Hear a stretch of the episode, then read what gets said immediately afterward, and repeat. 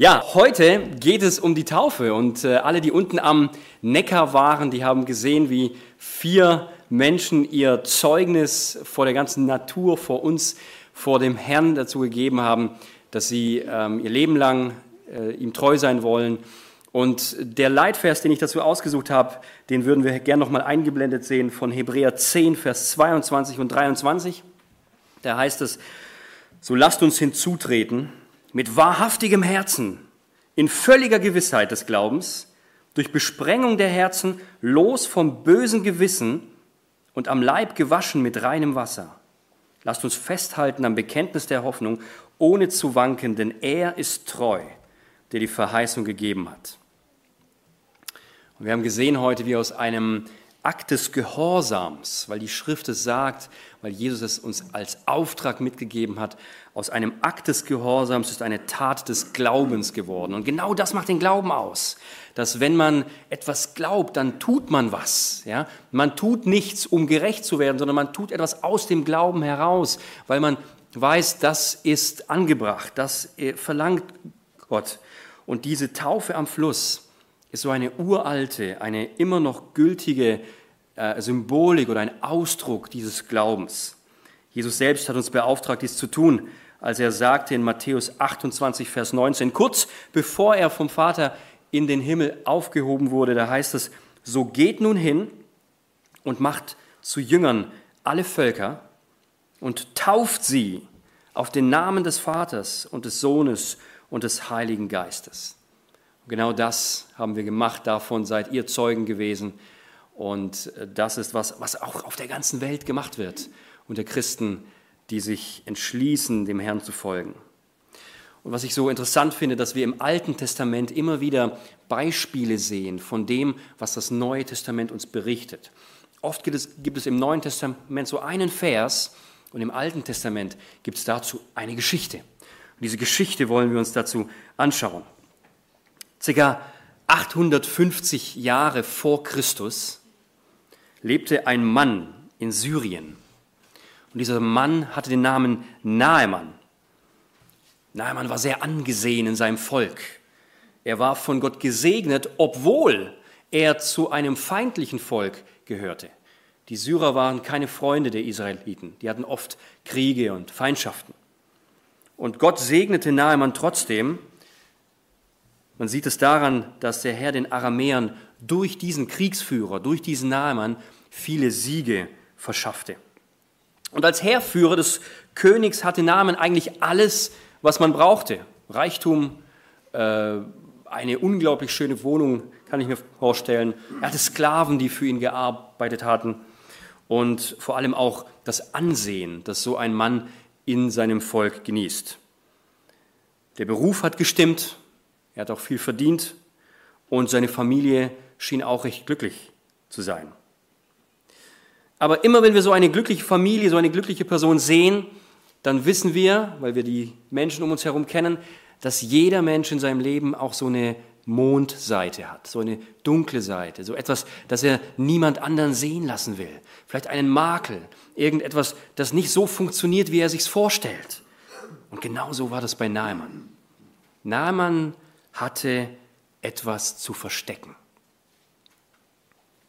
Er hatte nämlich eine ganz besonders schwere Krankheit und die machte ihm das Leben sehr, sehr schwer. Die Bibel nennt diese Krankheit Aussatz. Und heutzutage sehen wir diese Krankheit kaum mehr.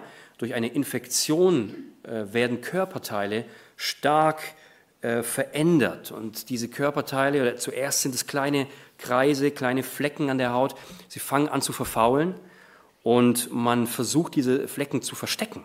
Wenn es irgendwo am Arm ist, haben die Menschen versucht, so lang es ging, das zu verstecken. Warum? Weil diese Krankheit Menschen nicht nur körperlich kaputt gemacht hat, sondern auch von ihrer Gemeinschaft mit ihren Lieben, mit der Familie, mit Freunden ausgeschlossen hat. Es hat auch die Seele krank gemacht nach einer bestimmten Zeit. Und deswegen ist Aussatz in der Bibel oft ein Bild für was? Für die Sünde. Genau, danke fürs Mitdenken. Aussatz trennt von Menschen und Sünde trennt von Gott. Wir wissen nicht, wie stark diese Krankheit bei Naaman ausgeprägt war. Ich gehe davon aus, dass es noch nicht so stark war, weil ähm, sonst hätte er unmöglich an so einer hohen Stellung weiter seinen Dienst ausrichten können, weil es ja stark ähm, ansteckend auch ist. Aber ich habe mir gedacht, wie oft muss Naaman wohl nach Hause gekommen sein, niedergeschlagen, weil er diese Last gefühlt hat. Er wusste, alle Menschen schauen zu ihm auf. Er erteilt die Befehle dort im Land. Er sagt, wo welche Bataillonen und, und, und Kriegsmannschaften sich versammeln sollten. Und dann hatte er doch etwas an sich, das über Nacht könnte sein ganzer Wohlstand, alles, was er hatte, konnte auf einmal weg sein, wenn die anderen Menschen davon gewusst hätten. Und ich glaube, dass der Segen des Herrn der vorlaufende Segen des Herrn, Nahemann davon, davor bewahrt hat, vor der Gesellschaft komplett ausgestoßen zu werden. Denn das tut man normalerweise mit den Menschen. Aussatz trennt dich von Menschen, so wie Sünde dich von Gott trennt. Und in Jesaja 59, Verse 1 bis 2, da lesen wir einen sehr interessanten Vers. Hier heißt es: Siehe, die Hand des Herrn ist nicht zu kurz zum Retten und sein Ohr ist nicht zu schwer zum Hören, sondern eure Missetaten trennen euch von eurem Gott. Und eure Sünden verbergen sein Angesicht vor euch, dass er nicht hört. Das ist also die Ausgangssituation, in der sich viele Menschen heute befinden. Sie suchen Gott, aber sie können ihn nicht finden. Da steht was zwischen ihnen. Jetzt lebte im Haushalt von Naemann ein israelisches Mädchen. Und dieses Mädchen hat eine ganz, ganz wichtige Rolle gespielt. Sie ist schrecklicherweise von den Syrern entführt worden. Man hat sie aus ihrem Heim in Israel entrissen, aus ihrer Familie rausgenommen und hat sie bei dem Nahemann als Sklavenmädchen sozusagen eingebracht in die Familie. Und natürlich war das kein Zufall. Natürlich ist es nicht einfach nur so passiert, so wie nichts einfach so passiert, wenn der Herr seine Hände im Spiel hat. Gott hat das geführt, dass dieses Mädchen, dass genau dieses Mädchen, die, das den wahr, wahrhaften Gott gekannt hat, in das Haus von diesem aussätzigen, befallenen Nahemann kommt. Wir wissen nicht, wie sie heißt. Wir, wir wissen auch nicht, ob sie irgendwas Besonderes an sich hatte. Aber wir wissen, sie kannte den allmächtigen Gott. Und sie wusste, welche Wunder Gott damals durch den Propheten, der in Israel stark am Wirken war, das war Elisa, schon unter dem Volk Israel gewirkt hat. Und als Nahemann eines Tages wieder so niedergeschlagen nach Hause kommt und mit seiner Frau darüber spricht und sagt, guck mal, das wird immer größer, der Aussatz wird immer mehr, ich kann es bald nicht mehr verstecken, die werden es bald sehen. Und was machen wir dann? Da hört dieses Mädchen zu und dann sagt sie so einen ganz bestimmten Satz. Und sie sagt, Herr, geh zum Propheten nach Samaria, der wird dich sicher heilen und der wird dich von deiner Krankheit befreien. Nun, wie reagieren wir, wenn wir so einen Rat von einem ähm, halbwüchsigen Menschen kriegen? Ja? Da will uns jemand sagen, wie wir unser Leben zu leben haben. Und so ein Kind kommt und sagt diesem Herrführer, was er tun soll. Und sicherlich hat der Mann diese Gedanken im Kopf gehabt. Und hier erkennen wir zum ersten Mal eine Parallele zu unserem Leben als Christen. Manche von uns, die wir hier sitzen, können sich schon Kind Gottes nennen, weil ihnen die Sünden vergeben worden sind, weil sie ein neues Leben in Christus haben und weil sie ihr Leben regelmäßig, ständig unter den Gehorsam stellen. Sie lesen sein Wort nicht nur, sondern sie tun es auch. Das ist ein Unterschied. Und es befinden sich aber auch immer noch Menschen hier und draußen auf den Straßen, die, die den guten Vater persönlich noch nicht kennen, die diesen Aussatz irgendwie noch in ihren Herzen tragen. Da ist diese Trennung noch da. Und wer, wenn nicht die Kinder Gottes, sollten ihnen diese Botschaft bringen? Da gibt es jemanden, da gibt es einen Mann, der kann dich heilen. Da gibt es jemanden, der dich für den du wichtig bist. Und das Mädchen hat die Not im Haus von Naaman gesehen. Und sie hat die Augen nicht verschlossen. Sie war auch nicht still. Sie hat sich getraut, etwas zu sagen, wovon sie überzeugt war. Sie hätte ja auch sagen können, ich traue mich nicht, das von Elisa zu sagen, weil wer weiß, vielleicht will Elisa den Nahemann ja gar nicht heilen. Vielleicht hat Gott ganz andere Pläne und Nahemann soll sterben, weil er ist ja ein Feind der Israeliten.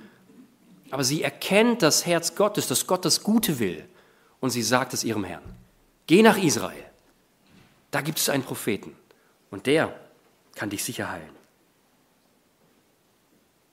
Das Mädchen hat Mitleid. Und sie hat Naaman den Weg zur Heilung gewiesen. Und dasselbe tun Christen heutzutage. Sie versuchen, diesen, diese Botschaft herauszubringen, weil sie wissen, dass das die beste Botschaft der Welt ist. Naaman hat diese Botschaft nicht überhört. Und jetzt denkt er nach. Er überlegt sich, was soll er tun? Soll er es wirklich wagen? Soll er es wirklich wagen, in feindliches Gebiet zu reisen? Zu diesem Propheten Elisa, wie das Mädchen ihn genannt hat? Schließlich waren sie ja kein befreundetes Volk. War es nicht demütigend vor seinen eigenen Leuten, wenn er die Hilfe nicht in seinem Land, bei seinen Ärzten gesucht hätte, sondern wenn er jetzt zu den Feinden geht, um die Hilfe dort zu suchen? Hätten seine eigenen Leute ihn nicht seltsam angeschaut? Die Aramäer, die hatten ja einen ganz eigenen Gott, der hieß Rimmon. Und Naaman sagt, dass er die Hand des Königs gehalten hat, wenn der König zum Rimmon geht und ihn anbetet.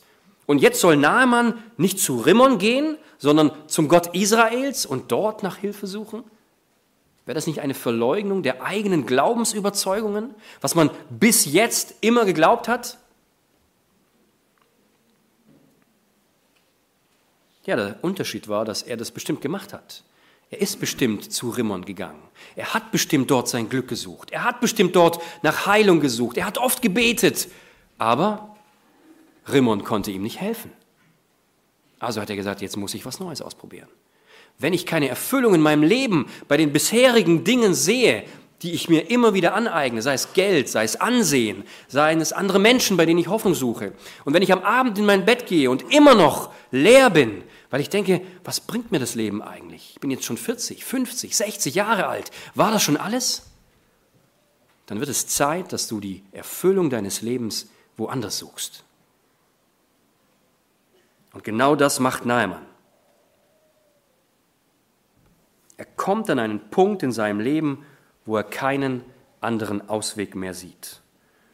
Und er klammert sich an dieses Fünkchen Hoffnung. Er klammert sich daran, an das, was das Mädchen zu ihm gesagt hat. Er sucht Heilung im Gott Israels. Und das habt ihr auch gemacht. Ich danke euch für euer Zeugnis heute am Fluss, dass ihr das so klar auch ausgesprochen habt. Denn Jesus sagt, wer mich vor den Menschen bekennt, vor dem werde ich mich vor meinem Vater im Himmel auch bekennen. Und darauf dürft ihr hoffen, darauf dürft ihr bauen. Und das macht euch stark. Das macht uns alle stark, wenn wir sehen, ja, Jesus stellt sich zu uns. Und ich möchte dich fragen, bedeckst du deine Schuld noch? Naaman zog immer diesen Ärmel runter oder an seinem Bein, wo auch immer er diesen Aussatz hatte. Und er hat versucht, dass die Menschen nicht diese Schuld sehen, die ähm, diese Krankheit sehen. Und genauso geht uns das oft. Wie oft versuche ich auch hin und wieder mein Gewissen zu überdecken, indem ich mir Sachen einrede, die vielleicht nicht der Wahrheit entsprechen. Es gibt so viele Ablenkungen da draußen und ich kann mich am Tisch der Welt bedienen. Aber das macht mich nicht satt. Jesus hat einmal in Matthäus 11, 28 gesagt, Kommt her zu mir, alle, die ihr euch plagt und die ihr von eurer Last tief erdrückt werdet, ich will sie euch abnehmen. Und Jesus lädt dich heute auch ein. Er will dir diese Last abnehmen. Er will dir das abnehmen, damit du Schuld nicht nur einfach überdecken musst, sondern dass du sie einfach gar nicht mehr tragen musst. Er will sie in die tiefste Stelle des Meeres werfen und dort wird er nie wieder dran denken. Und eines Tages, wenn dieses Leben vorbei sein wird, wirst du vor ihn treten und er wird keine Schuld mehr sein. Und er wird dich in die Arme schließen und sagen, schön, dass du da bist. Naaman hat sich entschieden. Er hat diesen Gedanken lange bewegt und er hat mit seiner Frau sicherlich auch viel darüber gesprochen. Und seine Frau hat gesagt, was kannst du schon verlieren? Wenn du hier bleibst, dann wirst du vielleicht alles verlieren. Aber was kannst du verlieren, wenn du dich an den Gott Israels wendest? Geh dahin, mach das. Und er wendet sich zuerst an den König. Er kann das nicht einfach so entscheiden, weil er ist eine politische Persönlichkeit. Ja, stellt euch vor, der Außenminister Amerikas würde zu uns kommen und Hilfe in deutschen Landen suchen, ohne dass der Präsident sein Okay dazu geben würde. Das könnte eine politische Verschiebung mit sich bringen. Ja? Und genauso war es damals auch. Er wendet sich erst an den König und sagt ihm ganz im Vertrauen, was das Problem ist. Und der König gibt sich einverstanden. Er sagt, gut, naja Mann, du bist einer meiner besten Männer und ich will nicht auf dich verzichten. Wenn das die einzige Chance ist, die du noch siehst, dann mach das. Und der König setzt ein eigenhändiges Schreiben auf und schickt ihn nach Israel. Aber Naaman will sich nicht schenken lassen. Er geht nicht einfach so hin, sondern er nimmt 700 Kilogramm Silber mit. Er nimmt 70 Kilo Gold mit. Wenn das mal einer umrechnen würde, ich habe mal so eine kleine Goldplatte gesehen, die wog nur 5 Gramm, die kostet heute, was weiß ich, 300 Euro, ja. Und 70 Kilo Gold hat er mitgenommen, 10 Festkleider. Er will seine Heilung nicht kostenlos haben. Er will dafür bezahlen. Immer wollte bisher jemand Geld dafür haben, wenn es um die Gesundheit äh, ging. Gesundheit gibt es doch nicht kostenlos. Wart ihr schon mal in der Apotheke und habt Gesundheit kostenlos bekommen? Aber das Problem war, bisher konnte Geld das Problem ja auch nicht lösen. Nach einer, einer Reisezeit kommt Naaman endlich in Israel an. Als der König Joram, der Israel zu dieser Zeit regierte, man hat ihm dieses Schreiben des anderen Königs ausgehändigt und er macht diesen Brief auf und er liest das und er wird unglaublich zornig. Er sagt, sag mal, will der andere König eigentlich Krieg mit mir? Er liest, der Mann, der dir diesen Brief überreicht, ist mein Diener Nahemann. Ich habe ihn zu dir gesandt, damit du ihn von seinem Aussatz heilst. Der König sagt, sag mal, ich bin doch kein Arzt. Wie kann ich den Aussatz heilen? Der sucht doch nur Krieg mit mir. Der sucht doch einen Vorwand, dass er in mein Land einmarschieren kann, weil ich ihm nicht geholfen habe. Und er zerreißt sein, sein königliches Gewand und er sagt, bin ich Gott, dass ich sowas machen kann? Aber der syrische König, der wollte keinen Krieg. Das war ein ehrliches Ansinnen. Er wollte wirklich nur, dass ein Mann gesund wird.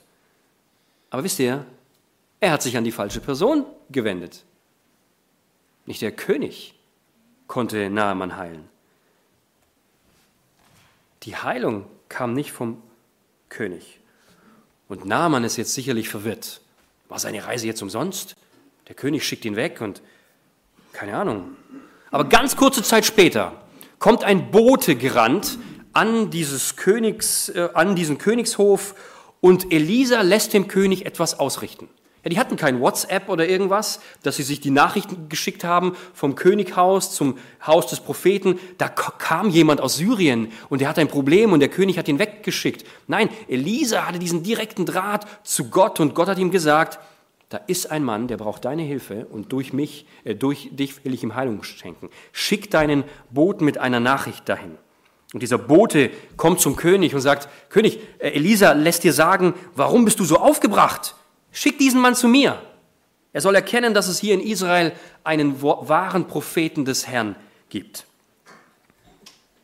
Ich habe schon gedacht, gell? Elisa muss eine besonders schnelle Leitung in diesen äh, Palast haben. Zur richtigen Zeit spenden Elisas Worte Hoffnung. Zur richtigen Zeit kann auch dein Wort, wenn du es in die richtige Situation sprichst, Hoffnung spenden. Tust du das oder bist du still? Naaman, er packt seine Sachen, seine 700 Kilogramm Gold, äh, Silber, 70 Kilogramm Gold, die Kleider, die ganzen Diener, die er mit sich genommen hat, und er macht sich auf den Weg zu diesem Elisa.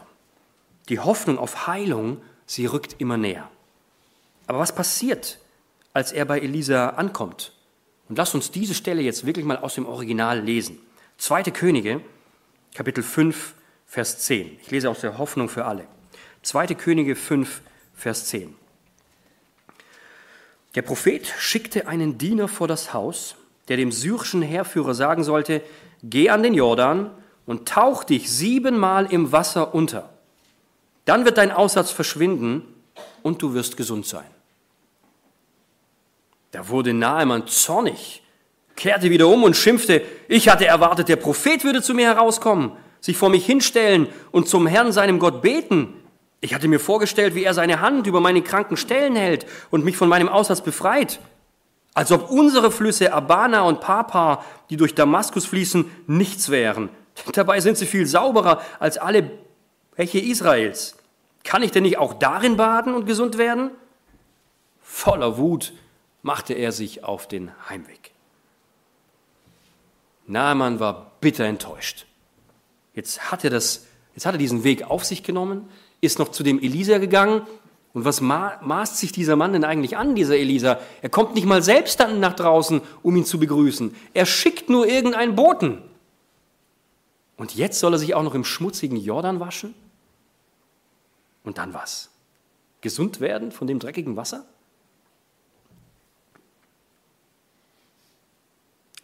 Wisst ihr, ich treffe regelmäßig Menschen, die nicht mehr in die Gemeinde kommen, die sich vom Glauben abgewendet haben, weil sie von anderen Menschen enttäuscht wurden. Junge Menschen, alte Menschen, Lieber haben sie alles sein gelassen und sind dahin zurückgegangen, wo sie hergekommen sind. Aber das Problem ist, da wo sie herkamen, da waren sie ja auch nicht glücklich, sondern sie waren Ziel. Sie waren, sie waren leer und ziellos. Und das passiert auch vielen Menschen in unserer Zeit. Zunächst entscheiden sie sich für den Weg mit Jesus und tun Buße, aber auf halber Strecke kommen sie dann zum Stillstand. Denn auf einmal werden ihre Erwartungen nicht mehr erfüllt. Sie werden verletzt oder sie sehen keinen Sinn mehr, dem Wort Gottes zu folgen. Dann fehlt es ihnen vielleicht an Demut oder sie merken, dass sie immer wieder in ihre alten Verhaltensmuster zurückfallen und sie fühlen sich nicht würdig damit vor Gott zu kommen, der sie reinwaschen kann. Hast du dich auch schon mal gefragt, warum du dich denn mit dem schmalen Weg zufrieden geben sollst, wenn es doch so viele Alternativen da draußen gibt? Hast du dich schon mal gefragt, warum es in der Gemeinde so scheinbar Menschen gibt, die so viel mit Gott erleben, aber du spürst so wenig von seiner Gegenwart? Woran liegt das? Wenn Nahemann sich jetzt entscheidet, auf dem Absatz kehrt zu machen und zurück nach Syrien zu gehen, woran liegt das? Natürlich liegt das zuerst einmal an fehlendem Gehorsam. Ihm ist ganz klar gesagt worden, was er zu tun hat damit er gesund wird. Er hat eine ganz klare Anweisung. Es fehlt am Gehorsam, es fehlt vielleicht auch an Demut. Vielleicht steht ihm sein Stolz im Weg. Vielleicht kann er sich nicht beugen, weil was würden dann die anderen sagen? Haben dich diese Dinge vielleicht auch abgehalten, den Weg mit Jesus weiterzugehen? Aber Nahemann lässt sich was sagen. Zum Glück. Was wir jetzt sehen, bestätigt auch meinen Glauben daran, dass Gott uns liebt. Er hat die Suche von Naaman gesehen. Er hat sie nicht nur gesehen, er hat sie auch geleitet. Hinter diesem ganzen Vorhaben steckt er. Na, äh, Naaman ist auf dem besten Weg dazu, den Vater im Himmel zu finden. Und dasselbe wünscht sich der Vater im Himmel auch für dich. Du bist heute hier, weil Gott will, dass du ihn findest. Dafür hat er seinen Sohn gesandt und praktisch alles vorbereitet. Wisst ihr, es ist eigentlich alles bereit. Wir haben ganz klare Anweisungen, was wir zu tun haben, damit wir eine Ewigkeit im Himmel verbringen können. Wir müssen es nur noch tun. Als Jesus da am Kreuz auf Golgatha hing und was wir nachher auch äh, gedenken werden, da sind alle Ungerechtigkeiten, das sind alle Schmähungen, die auf ihn geladen worden sind, die ganze Schuld der Welt, da hing er und hat irgendwann gesagt, es ist vollbracht. Es ist vollbracht. Und was war vollbracht? Diese Trennung war überwunden. Der Aussatz unseres Herzens, der uns von Gott trennt, der zum ewigen Tod führt, der wurde weggenommen. Und Gott bestätigt das drei Tage später, indem er Jesus wieder zum Leben auferstehen lässt und dem Tod die Macht nimmt. Und jetzt Heute und hier, 2000 Jahre später, hörst du diese Botschaft, die dich wieder zum Glauben einlädt.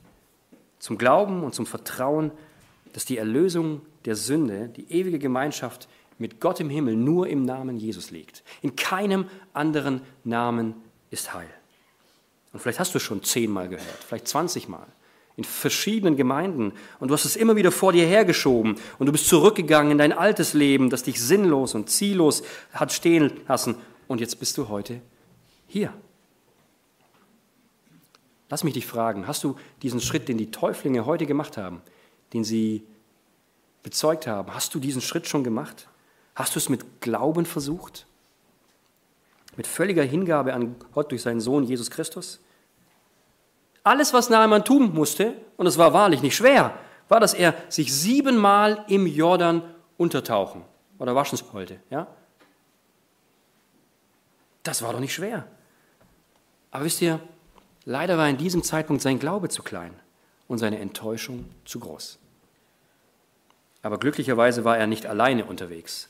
Er hatte nämlich seine Gefährten, die mit ihm dabei waren, seine Diener, und er will umkehren, ja, er will das nicht. Er will hier raus sozusagen. Er geht wieder zurück und dann stirbt er halt an seiner Krankheit. Was soll's? Aber seine Gefährten, ihnen ist er wichtig. Sie wissen, dass es ihm zu Hause genauso schlecht wieder gehen wird. Sie wissen, dass er vielleicht an dieser Krankheit sterben wird und dass er dann sich am Ende seines Lebens vielleicht die Frage stellt, was wäre nur aus meinem Leben geworden, wenn ich den, den Worten des Propheten vertraut hätte? Was wäre daraus geworden, wenn ich das getan hätte, was mir gesagt worden ist?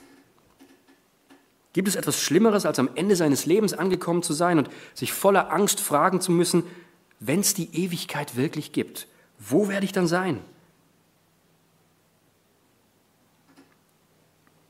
Und Namens Gefährten, die wollen ihn vor diesem Fehler bewahren und sie sagen, ich zitiere hier, wenn dir der Prophet etwas Großes befohlen hätte, würdest du es nicht tun? Wisst ihr, die Menschen heutzutage, die versuchen oft so viele große Sachen zu tun.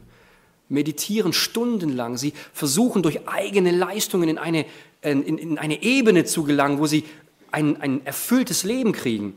Sie suchen nach den schwierigen Dingen des Lebens, die sie tun müssen, damit sie das Gefühl haben, jetzt sind sie bereit, jetzt sind sie gut. Wenn es da einen Gott gibt, dann wird er sie jetzt annehmen. Sie fasten, sie beten, sie pilgern zu weiten Städten, laufen um einen Stein herum, legen sich Dinge auf. Aber dabei kann es so einfach sein. Und was seine Gefährten ihm sagen wollen, heißt, das ist doch nicht schwer. Das, was der Prophet von dir verlangt hat, das ist doch nicht schwer. Tauch dich doch einfach siebenmal unter. Und sie bedrängen ihn und sie sagen, jetzt geh doch dahin. Und dann sagt er, na gut, wenn, wenn ihr so drauf besteht, dann will ich es versuchen. Und jetzt zeigt er auf einmal Einsicht. Er geht zum Jordan. Er lässt sich überreden. Und er zeigt diesen Glauben, vielleicht auch nur ganz kleinen. Er geht dahin und er wäscht sich siebenmal. Ja, vielleicht taucht er sich so siebenmal unter und er kommt raus und beim ersten Mal guckt er sich an, ist schon was passiert? Nein, da ist noch nichts passiert. Ich habe immer noch diese Flecken. Zweites Mal, drittes Mal, viertes Mal, fünftes Mal und er will schon rufen, ich habe es euch doch gesagt. Das bringt alles nichts. Aber dann kommt das sechste Mal und dann kommt das siebte Mal. Und als er beim siebten Mal aus dem Wasser steigt, da sagt die Schrift uns, sein Fleisch wurde wieder wie das Fleisch eines jungen Knaben und er wurde rein.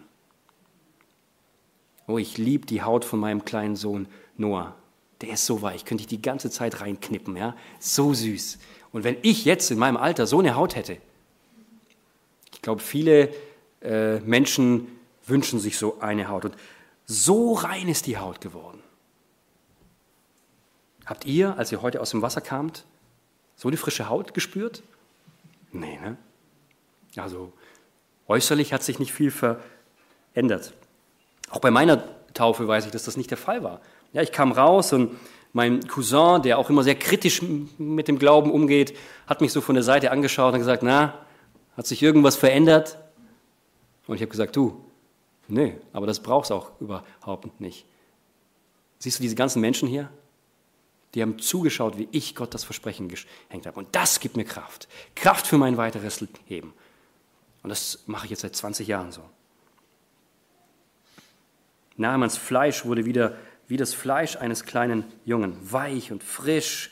Wisst ihr, das könnte, man könnte fast sagen, wie, wie neu geboren. Und in gewisser Weise war er das ja auch. Denn das nächste, was Naaman sagt, war, er geht nämlich zurück zu Elisa Und er sagt, siehe, nun weiß ich, dass es keinen anderen Gott auf der ganzen Erde gibt, außer in Israel. Und das deckt sich genau mit dem, was Paulus über einen wiedergeborenen Menschen sagt. In Römer 10, Verse 9 und 11, da heißt es, denn wenn du mit deinem Mund Jesus als den Herrn bekennst, hat Naaman gemacht, ja nicht Jesus, der war zu der Zeit natürlich noch nicht da, und in deinem Herzen glaubst, davon war Naaman auch überzeugt, dass Gott ihn aus den Toten auferweckt hat, so wirst du gerettet.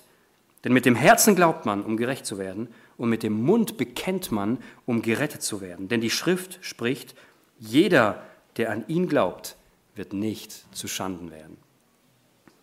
Und genau das hat Nahemann erlebt.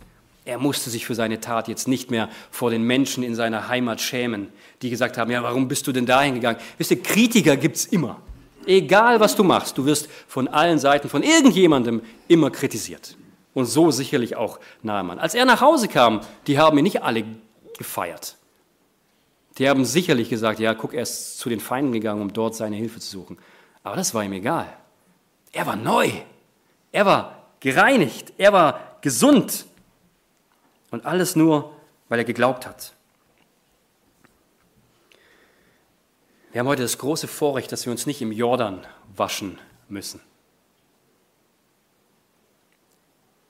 Und schon gar nicht, um gerettet zu werden. Viele Menschen, wie ich vorhin schon gesagt habe, nehmen schwere Lasten auf sich. Sie pilgern, sie fasten, sie beten irgendwelche Rosenkränze, sie pilgern gerade jetzt zur Kaaba nach Mekka, um Gerechtigkeit zu bekommen. Sie können nicht wahrhaben, dass Gott es ihnen einfach schenken will. Und selbst Naaman, er wollte am Ende immer noch für seine Heilung bezahlen. Er konnte sich nicht vorstellen, dass das alles kostenlos passiert sein soll.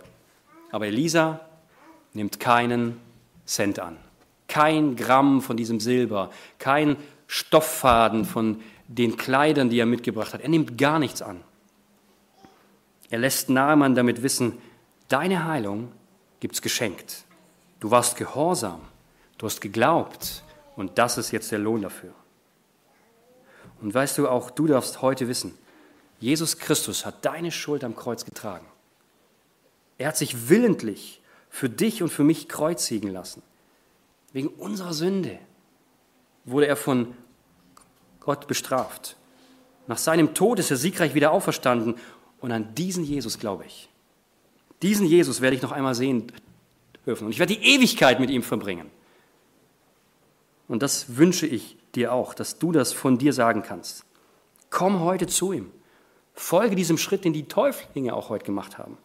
Vielleicht ist heute ein Same in deinem Herzen ähm, gekeimt und es wird Zeit brauchen, bis Gott all das, was ich heute gesagt habe, was du gesehen hast heute, was noch kommt, wachsen lassen wird. Aber ich bete dafür, dass du diesen Segen spürst und dass du ihn geschenkt bekommst. Da kannst du glauben, dass er dich von deinem Aussatz des Herzens reinwaschen kann. Und ich stelle mir vor, wie erstaunt Naaman seinen neuen Körper angeschaut hat.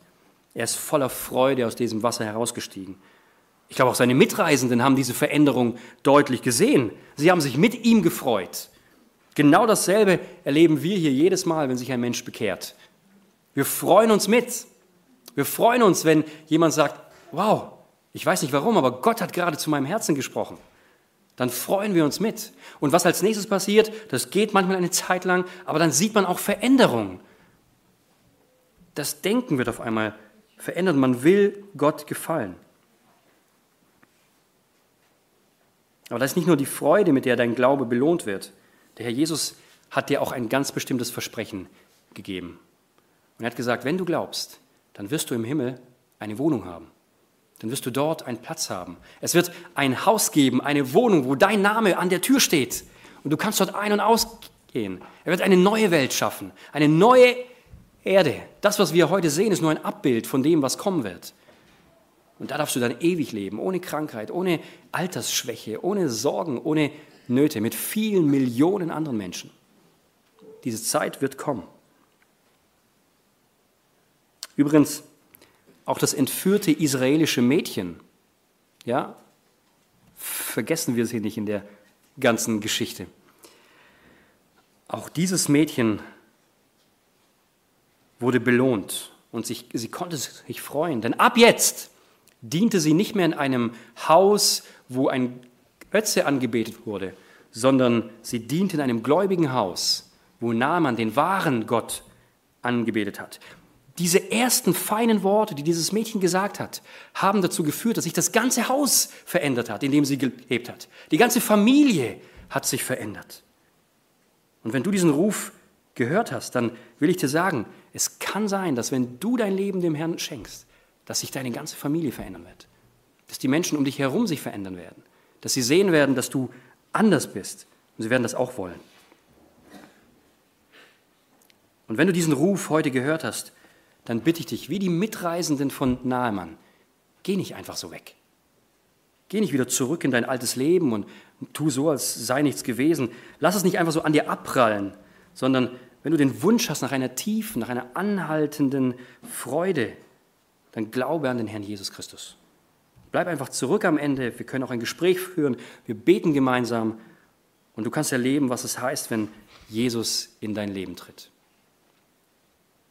Zum Abschluss, äh, zum Abschluss möchte ich noch einmal diesen Vers lesen aus Hebräer 10, Vers 22 und dann wollen wir zusammen beten.